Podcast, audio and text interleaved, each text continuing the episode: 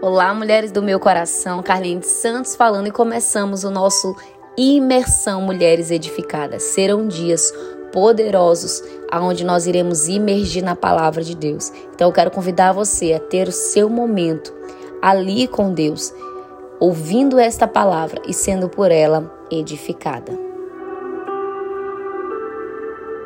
Nós mulheres fomos chamadas para edificar. A Bíblia diz que a mulher sábia edifica a sua casa. A tola, por sua vez, com suas próprias mãos, a destrói. Provérbios 14, a partir do versículo 1. Ou seja, Deus colocou em nossas mãos, nas mãos das mulheres, uma grande obra. Muitas olham para isso como peso e não como oportunidade, não como privilégio. Por isso, a importância de primeiro ser edificada em Cristo. Só assim confiaremos na Sua boa, agradável e perfeita vontade sobre as nossas vidas.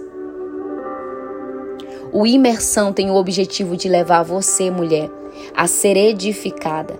E ser edificada, construída, erguida é um processo que requer também a nossa contribuição. Deus sonhou conosco. Ele nos formou no ventre.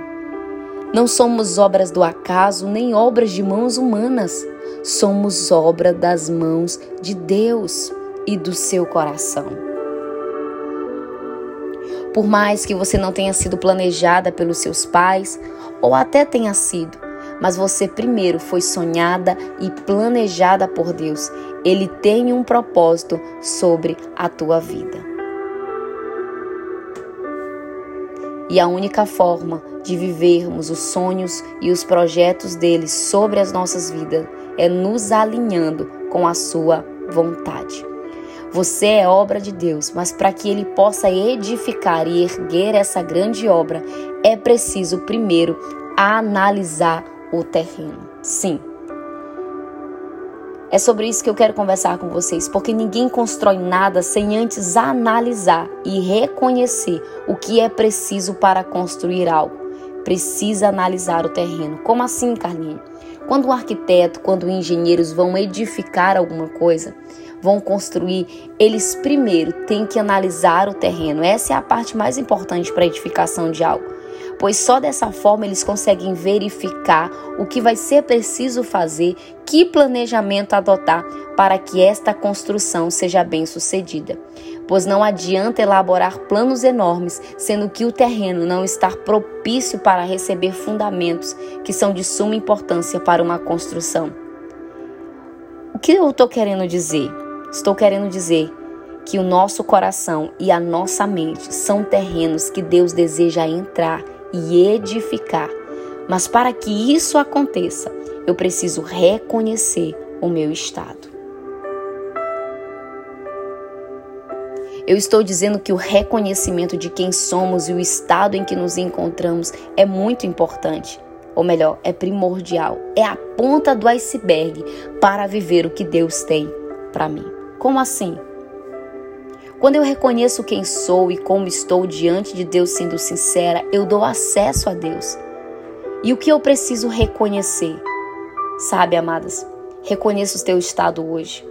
Talvez você esteja desanimada, frustrada, cansada, sobrecarregada, cheia de medos, traumas, anseios, preocupações. A Bíblia diz: Vinde a mim, todos vós que estáis cansados e sobrecarregados, e eu vos aliviarei. Amadas, precisamos reconhecer que somos pecadores, que somos falhos, que temos debilidades, fraquezas, mas precisamos também reconhecer que sem Deus nada podemos fazer. Quando reconhecemos o estado em que estamos diante de Deus, damos a Ele acesso acesso de fazer uma obra em nós e através de nós. Por isso é importante esse processo de limpeza. Agora é a hora que você tem que parar e, e reconhecer aonde você tem falhado. Muitas vezes nós queremos viver a vontade de Deus, mas muitas vezes não queremos nos submeter a essa vontade. Escolhemos caminhar sobre a nossa própria vontade, sobre o nosso próprio querer. E a única forma de viver os sonhos e os propósitos de Deus sobre as nossas vidas é nos alinhando com a Sua vontade. Pois terrenos sem fundamentos, amadas, são propícios à ruína. Amanhã estaremos falando sobre a importância de edificarmos a nossa vida sobre Jesus. Estaremos falando sobre a importância de construir a nossa vida sobre a rocha. Estaremos falando também sobre o que precisamos liberar para viver os propósitos de Deus, tá bom? Então amanhã eu espero você.